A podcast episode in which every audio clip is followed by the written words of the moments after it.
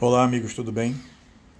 Hoje tive uma discussão com alguns colegas com relação à atividade digital nas faculdades, principalmente nessa época de Covid. E eles sempre sinalizaram de que isso não deveria ser levado à frente, porque muitos alunos nossos não possuem acesso livre é, à internet, muitas vezes dispositivos e conexões adequadas para fazer isso. Eu, em parte, discordo muito desse contexto. Eu penso até que por via digital isso pode ser um pouco mais tranquilo.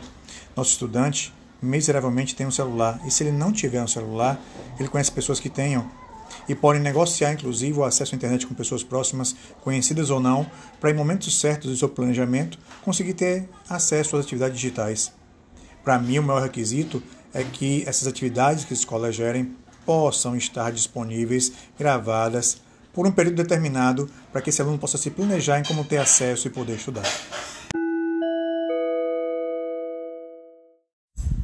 Atenção agora, pessoal, atenção especial a essa discussão forte com relação à integração do estudante com limitações digitais, a essa nova rotina que as faculdades estão oferecendo.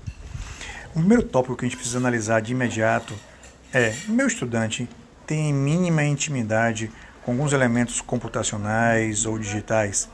É uma grande pergunta a ser feita.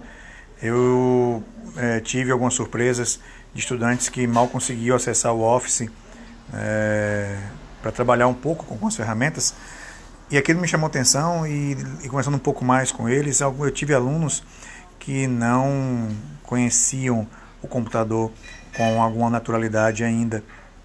E para esses estudantes, agora nesse estágio, é importante definir algumas, algumas metas adicionais. E eu acredito fortemente que as universidades precisam, devem fazer inclusões digitais até mesmo nesse nível. Então a fase de diagnóstico digital é imprescindível para que a gente possa ter uma atividade digital mais rica, mais empoderante, mais libertadora e mais transformadora para nossos alunos.